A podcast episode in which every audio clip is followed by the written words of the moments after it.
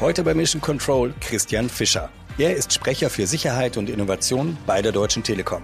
Hier ist er gestartet als Chef vom Dienst des Intranets und hat in seiner Zeit als Vollblutkommunikator alles gesehen, erlebt und gemacht, was mit Kommunikation zu tun hat. Deswegen unterhalten wir uns heute auch darüber, wie er die Evolution und Herausforderungen von Unternehmenskommunikation bewertet, warum es sich lohnt, beim Thema Kompetenz nochmal genau hinzusehen, wie er Impact von Maßnahmen bewerten würde und warum Probleme für kommunikative Konzepte sehr wohl sexy sind. Viel Spaß beim Hören. 3, 2, 1, all engine running. Liftoff, we have a liftoff.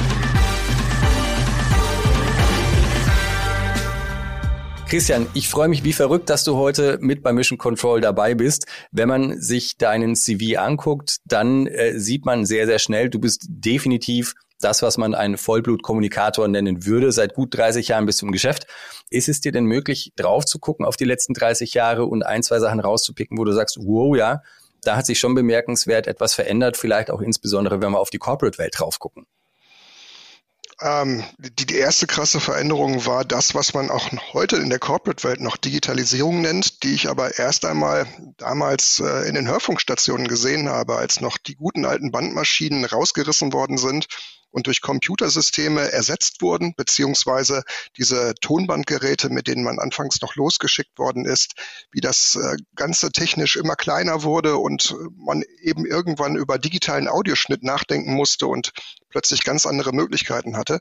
Das ist etwas, was äh, ja ich in meiner Corporate-Welt und das fand ich auch bemerkenswert ein zweites Mal eben erlebt habe, weil diese Welle aus den Medien äh, bei, bei Corporate Media ähm, viel später erst angekommen ist und äh, teilweise sehe ich, ähm, es, erst jetzt werden viele da auch multimedial ausgebildet, so wie es Journalisten eben äh, in, in den 90ern, äh, Anfang der 2000er eben erlebt haben. Das, das sehe ich jetzt heute in den Unternehmenskommunikationen und äh, ja, es ist, äh, ja, man hat, hat glaube ich, viele Déjà-vus, äh, wenn man heute Unternehmenskommunikation macht.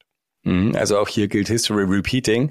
Und nichtsdestotrotz hat sich ja, wenn du das Thema Digitalisierung zweite Welle jetzt ansprichst, auch so ein Parallelstream aufgetan, wenn wir über das Thema Kommunikation und auch Unternehmenskommunikation sprechen. Und äh, das ist ja das Feld, das sich aus den technologischen Möglichkeiten heraus überhaupt erst ergeben hat. Wir sprechen hier über das Thema Social Media ähm, und sozusagen der Auftritt nach außen, die Kanäle, die außen jetzt verfügbar sind. Und äh, das soll ja heute auch so ein bisschen das Schwerpunktthema sein. Mhm und da finde ich es insbesondere spannend, dich am Start zu haben als Gast. Wie gesagt, mit deiner Ausbildung, mit deiner Expertise, aus der du rauskommst und beide Welten ja kennst. Denn seit, äh, ich glaube, ungefähr 2004, wenn ich es richtig in Erinnerung habe, bist du bei der Deutschen Telekom ähm, gestartet und da als Chef vom Dienst des Intranets. Und äh, da sprechen wir ja schon von digitale Umgebung. Und nichtsdestotrotz äh, hast du so, so, so ein bisschen ein ambivalentes Verhältnis zu diesem hm, Social Media Aspekt, den ich jetzt angesprochen habe. Woher kommt der und warum hat der eine Relevanz für uns?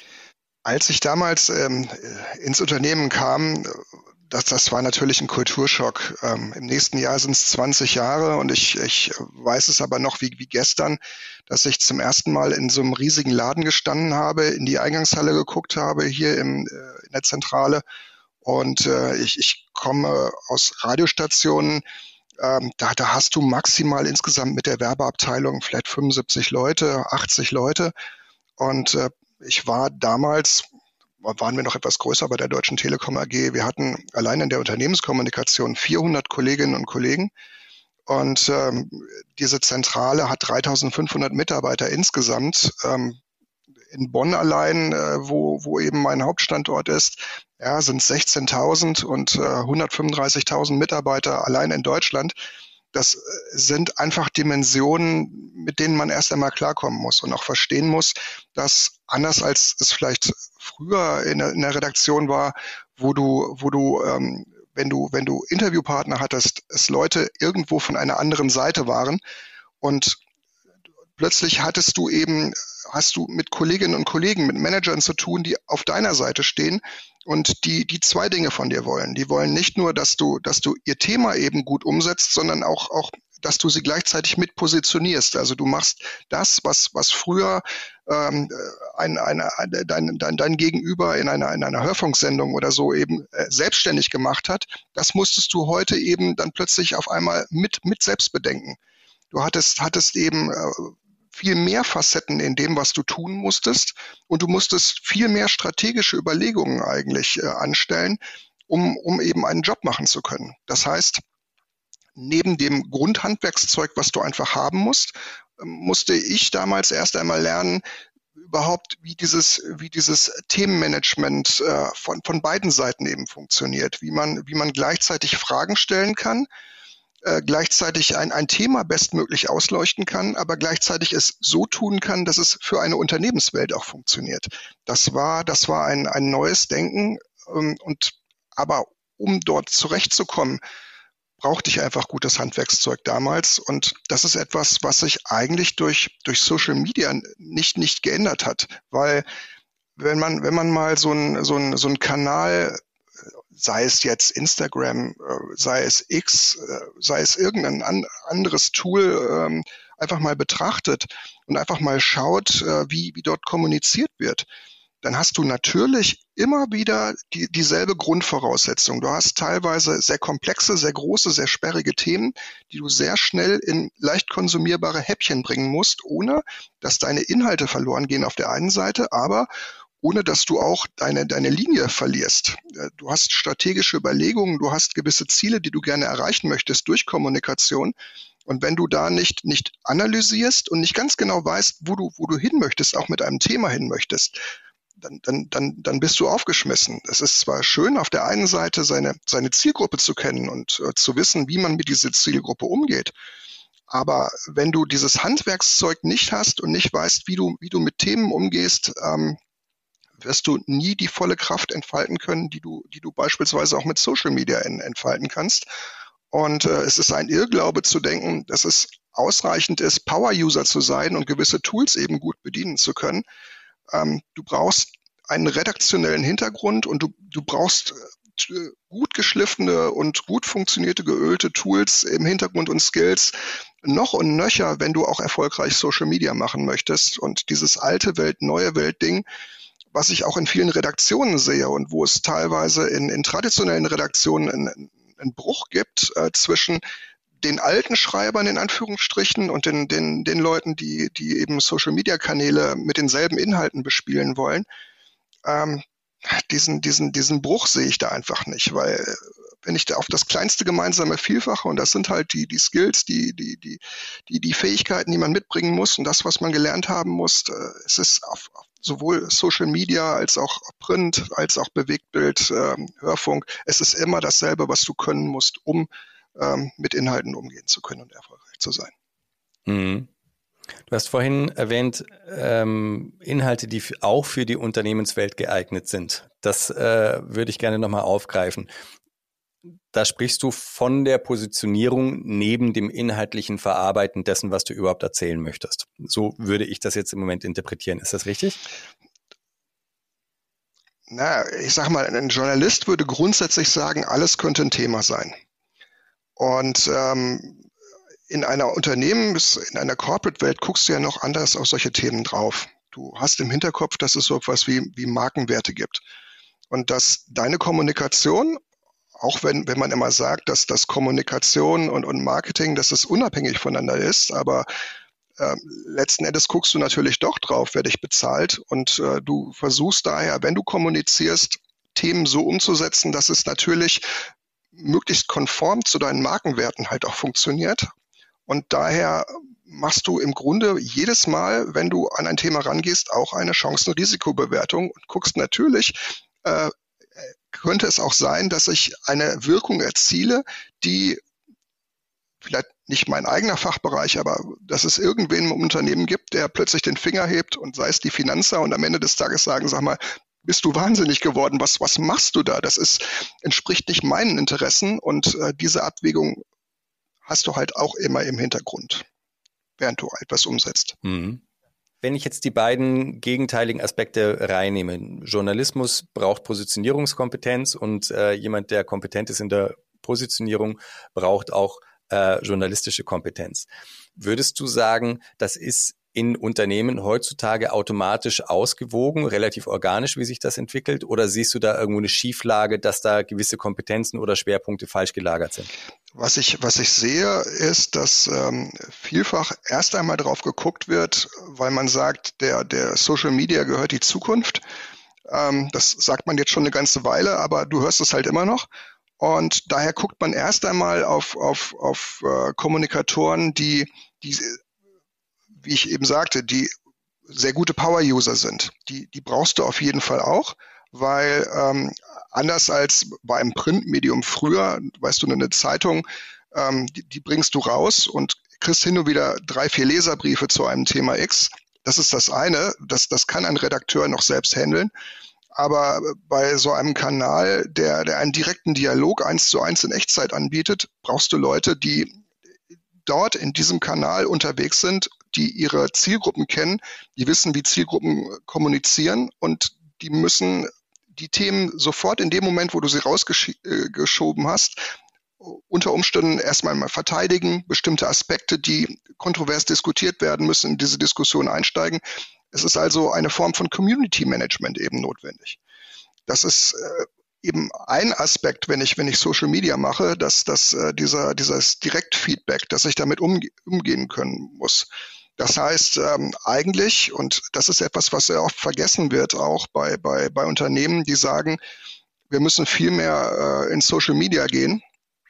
Ähm, da wird, werden diese Rollen vergessen. Da wird immer gedacht, dass du einen Mitarbeiter einstellst und du hast eine Personalressource und der kann jetzt super Social Media machen. Und du siehst überhaupt nicht, dass, dass auch in Social Media äh, es, es, es Rollen gibt und dass möglicherweise der, der ein gutes Community Management macht und den du brauchst, weil er, weil er schnell reagieren kann und äh, weil er, weil er äh, den Ton trifft dort, ja, ähm, dass das unter Umständen nicht derselbe ist, der den Content auch erstellt. Dass du eher den, den klassischen Journalisten brauchst, der, der eben sehr gut in Bildern denken kann, der möglicherweise, möglicherweise weiß, wie, wie reagiere ich äh, oder wie gehe ich mit, mit, mit, mit, mit, mit Audios um? Wie, wie mache ich einen guten Podcast?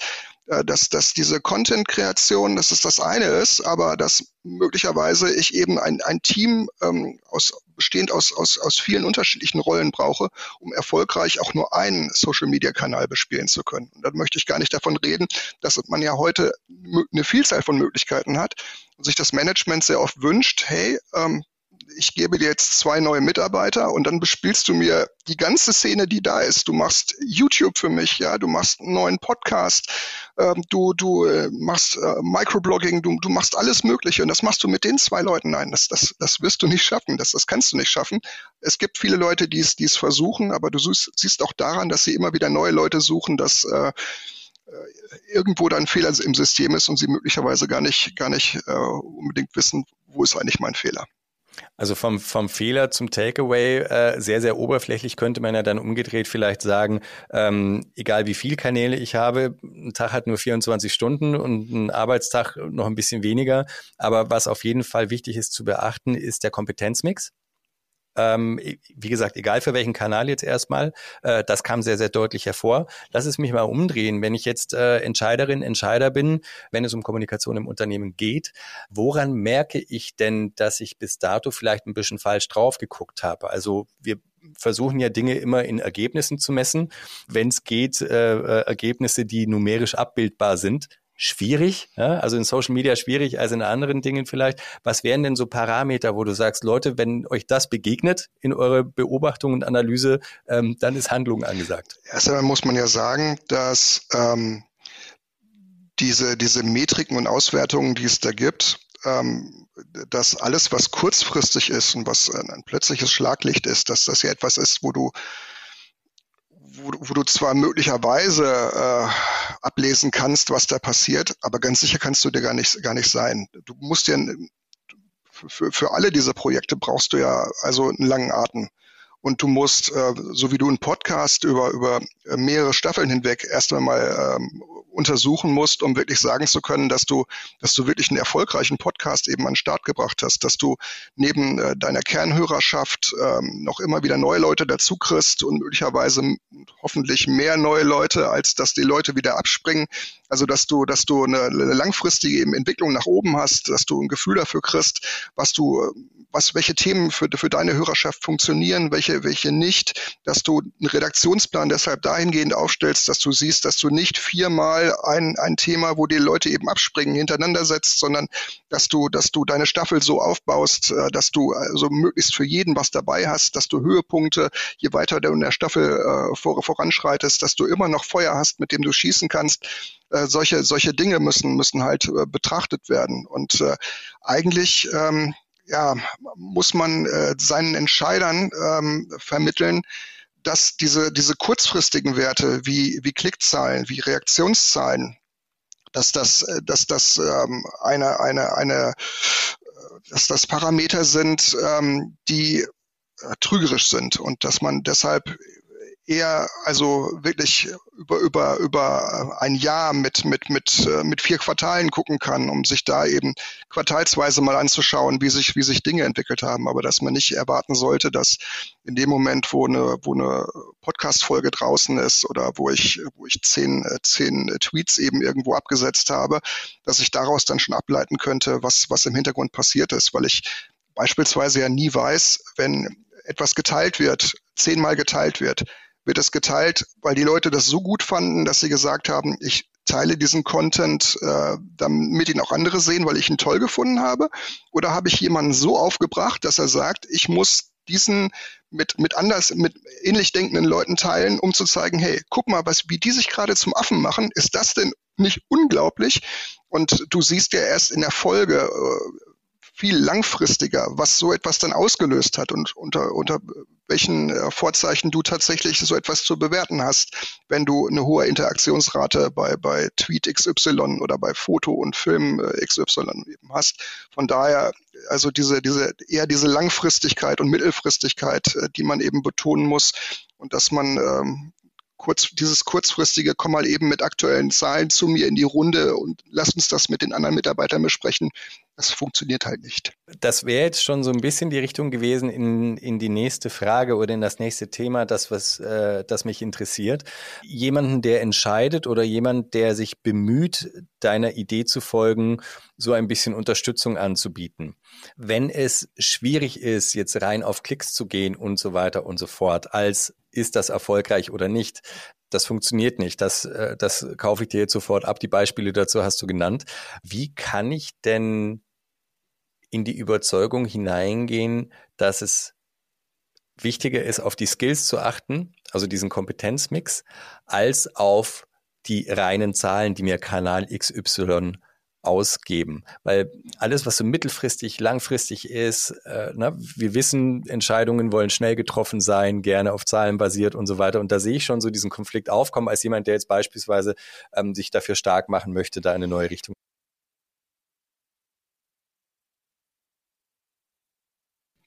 Das, was du im Grunde brauchst, das ist äh, hin und wieder mal ein, ein Beleg dafür, dass du irgendwo ein Thema wirklich gesetzt hast, dass du, ähm, sei es irgendwann mal eine Podcast-Folge gemacht hast, wo du in der, in der Folge der Berichterstattung zu einem Thema X plötzlich merkst, dass meinungsmachtende und meinungsbildende Redaktionen irgendwie auf dich aufmerksam geworden sein müssen, weil deine Gesprächspartner werden angefragt, um dieselben Inhalte, die du in deinem Podcast hattest, ja, um die nochmal woanders zu wiederholen. Du siehst, dass Aspekte und Perspektiven die du angeboten hast, dass die angenommen worden sind, um in anderen Medien eben eine Rolle zu spielen. Und das ist der Moment, wo du weißt, dass du A, mit deinem Thema Erfolg hattest, dass du als relevant angesehen wirst, dass du, äh, was, was das, das Thema angeht, aber auch was die Positionierung deiner Leute, deiner Experten, die du, die du dort angeführt hast, ja, dass du mit all diesen Dingen Erfolg hattest. Und das ist so unglaublich viel wert, aber manchmal, manchmal ist es schwierig, diesen Wert, den man selbst eben als Experte erkennt, eben dann einem Controller eben auch mitzuteilen, der eben mit, mit einer ganz anderen Denke da drauf guckt. Und der, der möchte immer diese Megazahlen haben und äh, der, der, der glaubt nach wie vor, dass Verbreitungszahlen von, wenn man sagt, das hat jetzt ein Millionenpublikum gesehen, dann ist das für einen Controller toll, aber ähm, der, der Wert ist tatsächlich, wenn du, wenn du wirklich Agenda-Setting ähm, erfolgreich machst oder, oder wenn du Thought Leadership eben, äh, wenn, wenn du so etwas schaffst, ähm, das, das ist schwer eben zu, zu, zu bewerten, zu messen, zu wiegen, aber äh, im Grunde das ist es, wofür wir arbeiten und die, die Ziele, auf die wir hinarbeiten. Oh ja, ich stelle mir vor, dass es dann schon gut möglich, wenn man sich das tatsächlich zum Ziel setzt und so eine Situation eintritt, von der du jetzt berichtet hast, habe ich ja die Möglichkeit zu sagen, guck mal, wie seid ihr eigentlich auf mich aufmerksam geworden? Und wenn ich fünf dieser Stories habe, die den entsprechenden Impact vorweisen, dann glaube ich, kann ich da auch gegen den Controller antreten. Also no offense, liebe Controller da draußen, ihr macht einen super wichtigen Job, ne? aber wir reden jetzt über diese eine Facette und mir stellen ja durchaus, äh, mir kommen ja durchaus auch Themen in den Sinn, wo ich das äh, wahrscheinlich exzellent nachweisen werde können und gleichzeitig, ich glaube, das gehört auch immer dazu, die Relevanz des Themas. Nehmen wir mal das Thema War for Talents äh, oder Fachkräftemangel von mir aus. Da passiert es ja schon auch. Ne? Also da ist ja Podcasting, wenn du das so angesprochen hast, so oft, ich versuche es ja immer selber nicht zu streifen, weil ich bin total biased. Kommt mir vor, ist es ja schon spannend, um sich spürbar zu machen, um mal so in den Alltag reingucken zu lassen für potenzielle neue Talents und so weiter, wenn das dann auch angenehm und, und zielgruppengerecht verpackt und, und äh, positioniert und verarbeitet ist. Fachkräfte. So, wenn ich jetzt zum Beispiel wie wahrscheinlich jedes größere oder auch kleinere Unternehmen genau diese Thematik habe, ist für mich genau das, was du auch zu Beginn besprochen hast, wahnsinnig relevant. Ne? Also bin ich in der Lage, in diesen Bildern zu denken, die meine Audience sucht? Bin ich in der Lage, die Story so anzubieten, dass sie zu dem entsprechenden Zeitpunkt meine Audience auch wirklich erreicht? Habe ich einen Call to Action drin, damit die Audience sich auch denkt, am Beispiel Deutsche Telekom, ha, äh, cool, vielleicht sollte ich mir die doch mal als Arbeitgeber angucken. Sind es dann auch Felder, in, in denen du dich dann aktiv bemüht hast, da ganzheitlich und mit deinem Skillset drauf zu gucken? Und wenn ja, was ist da passiert? Zum einen kann es dir passieren, dass du zu gut bist. Das heißt, du, du stellst äh, einen, einen Experten ins Schaufenster, machst den beispielsweise zu einem Corporate-Blogger, ähm, baust den eben auf, dass der, dass der seine Exzellenz eben nach außen hin zeigt. Und äh, zum Beispiel im Security-Bereich zeigst du äh, jemanden, der, der wahnsinnig gesuchte Skills hat und äh, plötzlich musst du äh, dich mit der Situation auseinandersetzen, dass äh, jemand äh, seinen Blog gelesen hat oder äh, seinen Podcast, äh, seinen, seine, seinen Beitrag als Podcastform eben gehört hat, äh, ihn kontaktiert hat und ihm das dreifache Gehalt geboten hat. Und dann bist du der, der ihn aufs Tablett gehoben hat und äh, ja, dafür gesorgt hat, dass er abgeworben worden ist. Das kann passieren. Aha. Aber natürlich ähm, und da sind wir wieder bei, bei diesen Chancen, Risiken. Äh, auf, auf dem Chancenfeld geht es natürlich auch darum, dass du die Möglichkeit hast, ähm, für, für Arbeitsfelder eben zu begeistern, dass du, dass du für Technik begeistert, dass du, dass du eben äh, die Dinge und die Facetten zeigst, die normalerweise nicht gezeigt werden.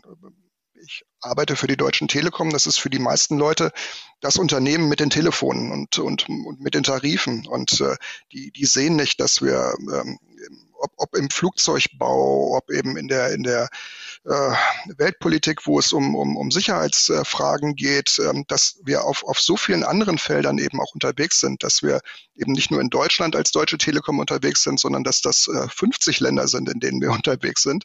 Und ähm, dass wir überall noch Facetten haben, die, die kaum jemand kennt. Und diese Facetten halt zu zeigen und die Herausforderungen auch zu zeigen, das ist auf das, auf das Talente anspringen, die natürlich äh, gerade die, die, die Länder dann äh, gerne auch bereisen möchten, ähm, die sie besonders äh, interessant finden und die, die dann eben feststellen, dass wenn sie in so einem Trainee-Programm sind oder so, dass alle Trainees sich äh, für, für den Stützpunkt XY interessieren und sei es Seattle, äh, weil, weil äh, dort es eben sehr Spaß macht, bei T-Mobile US sich, sich eben mal, mal aufzuhalten. Ja, aber gut, das, das gehört auch alles mit dazu und äh, gerade eben die, diese volle Bandbreite immer zu zeigen äh, und rauf, nach vorne zu stellen, äh, das ist natürlich eine, eine sehr gute Chance, die man äh, sowohl in Podcasts als auch in, in YouTube-Videos oder so in äh, sonstigen Formaten hat. Mhm. Wie schlagt ihr euch da so? Also äh, die, die Challenge äh, ist, ist auf der einen Seite angekommen, ne? wobei äh, ich kann mir jetzt auch vorstellen, zumindest in Deutschland, in anderen Ländern weiß ich es nicht, äh, denkt das ein oder andere Talent wahrscheinlich upfront irgendwie auch mal bei der Deutschen Telekom vorbeizugucken, ob es da was Spannendes für sie gibt. Aber ähm, ihr seid ja nichtsdestotrotz in einem Wettbewerb auch drin.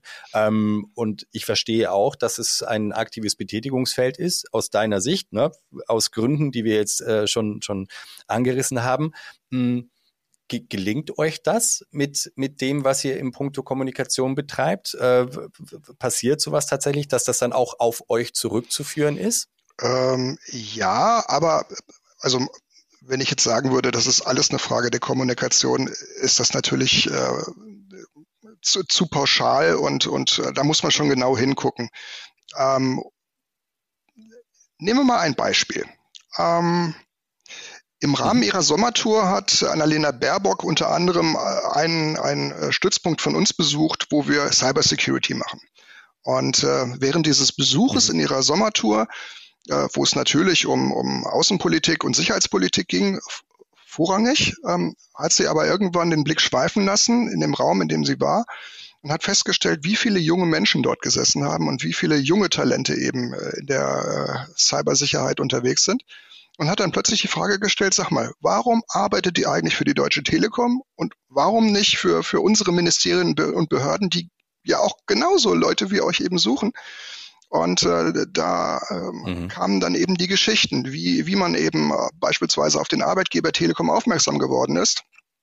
Das, dann war es dann beispielsweise die Möglichkeit im Studium oder im Flexikum ähm, schon an Projekten und Themen mitzuwirken, die so aufregend und so spannend waren, dass äh, im Grunde in dem Moment, als äh, diese Projektphase vorbei war, ein gewisses, eine gewisse Lehre eben entstanden ist und äh, der Student gemerkt hat, hey, das möchte ich im Grunde in meinem Berufsleben nochmal erleben, was ich dort eben bei diesem Kontakt schon mal erlebt habe.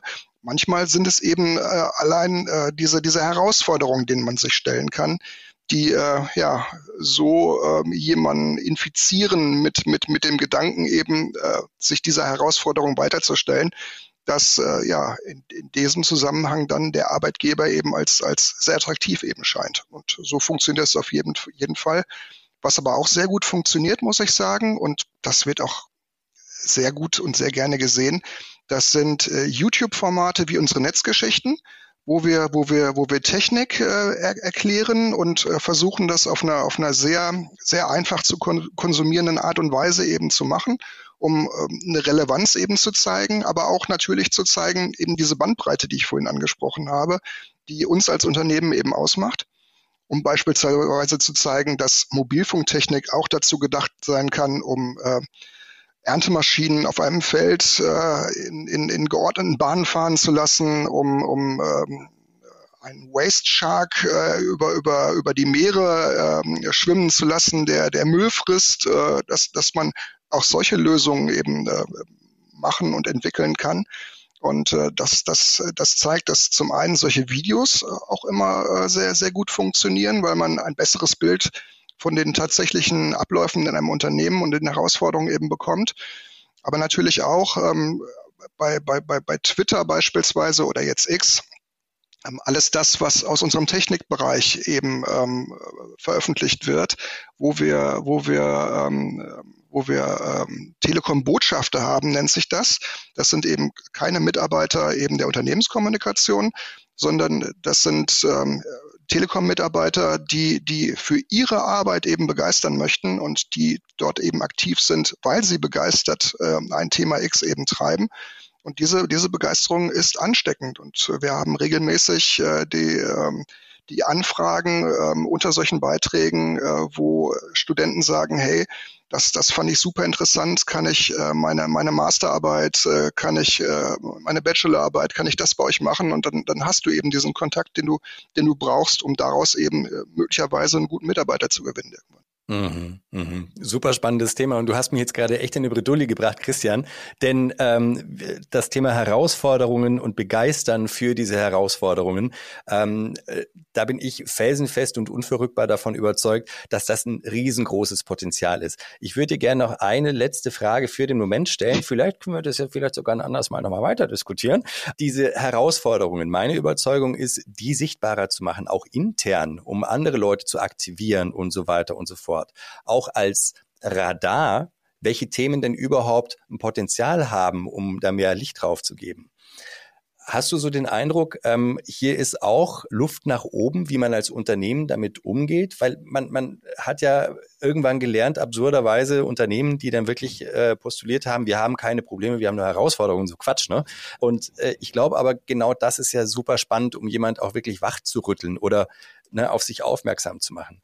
Äh, ist das auch ein Feld, wo du sagst, da beschäftigst du dich aktiv damit, solche Dinge zu suchen, auch nach innen in die Organisation hinein? Oder sagst du, wow, das machen andere Kollegen, ähm, ist, ist nicht so deine Baustelle. Der strukturelle Fachkräftemangel, den wir in Deutschland haben, der sorgt ja auch dafür, dass du nicht nur auf dem Markt, der Arbeitsmarkt, der in vielen Bereichen leer ist, guckst, sondern du guckst natürlich auch nach innen, ob es Mitarbeiter gibt, die vielleicht in sehr eingetretenen Pfaden laufen und äh, die aber äh, grundsätzlich gewisse Fähigkeiten mitbringen, die nur ein bisschen angelernt werden müssen, um ganz andere spannende Dinge tun zu können. Und natürlich solchen Mitarbeitern auch nach innen äh, zu zeigen, welche Herausforderungen es noch in ihrem Unternehmen gibt, dass man eben diesen eingetretenen Pfad irgendwann verlässt und dazu braucht es halt nur, nur einen, einen, einen Reiz, der stark genug ist, um eben über den eigenen Schatten zu springen und äh, ja, äh, zu sagen, oh, ich will das und dafür würde ich auch eine Umschulungsmaßnahme oder so ähm, auf mich nehmen, damit ich das irgendwann machen kann und das irgendwann leisten kann. Ähm, diese, diese, äh, so, so einen Effekt kriegst du halt über entweder über Rollenvorbilder, wenn du jemanden hast, der, äh, weil du aber da brauchst du natürlich eine, eine Personalabteilung ähm, im Hintergrund, die die Durchlässigkeit fördert, die eben sagen, dass, dass äh, Mitarbeiter, die links unten im Organigramm irgendwann mal gesessen haben, dass die auch nach, nach rechts oben können und, und äh, umgekehrt. Also dass, dass dieser, dieser Wechsel erwünscht ist, auch dieser Perspektivwechsel wenn du, wenn, wenn das gegeben ist, dann ist das ein sehr fruchtbares Feld. Und du machst natürlich auch Punkte, wenn du beispielsweise einen Podcast für, für, für deine Mitarbeiterinnen und Mitarbeiter machst, äh, allein schon, weil du ähm, ja, ja sehen wirst, äh, du, du hast ja nicht nur homogen, eine homogene Mitarbeiterschaft, sondern du hast ähm, auch dort ja unterschiedliche Rollen.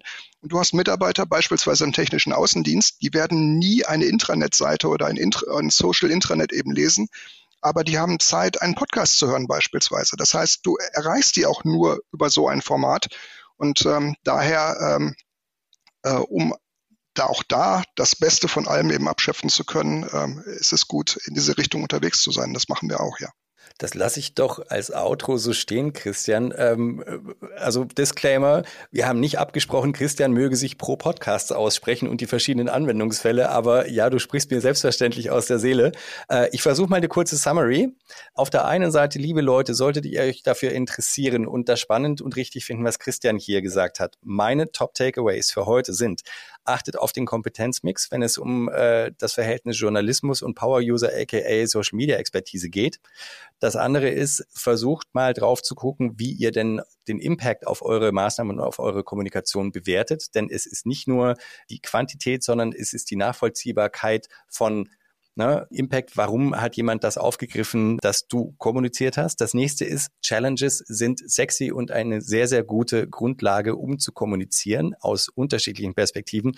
Und äh, ich muss es und will es natürlich erwähnen, auch Podcasts sind ganz schön gut dazu geeignet, sowas mit zu begleiten. Christian, ich danke dir sehr für deine Zeit. Ich habe viel gelernt und es war unglaublich kurzweilig. Wenn ich darf, klopfe ich mal wieder bei dir an, äh, weil ich verfolge sehr, sehr gerne, was du tust und das eine oder andere Thema hast du noch für mich auf dem Zettel für jetzt. Vielen Dank für euch. Danke, dass ihr dabei wart.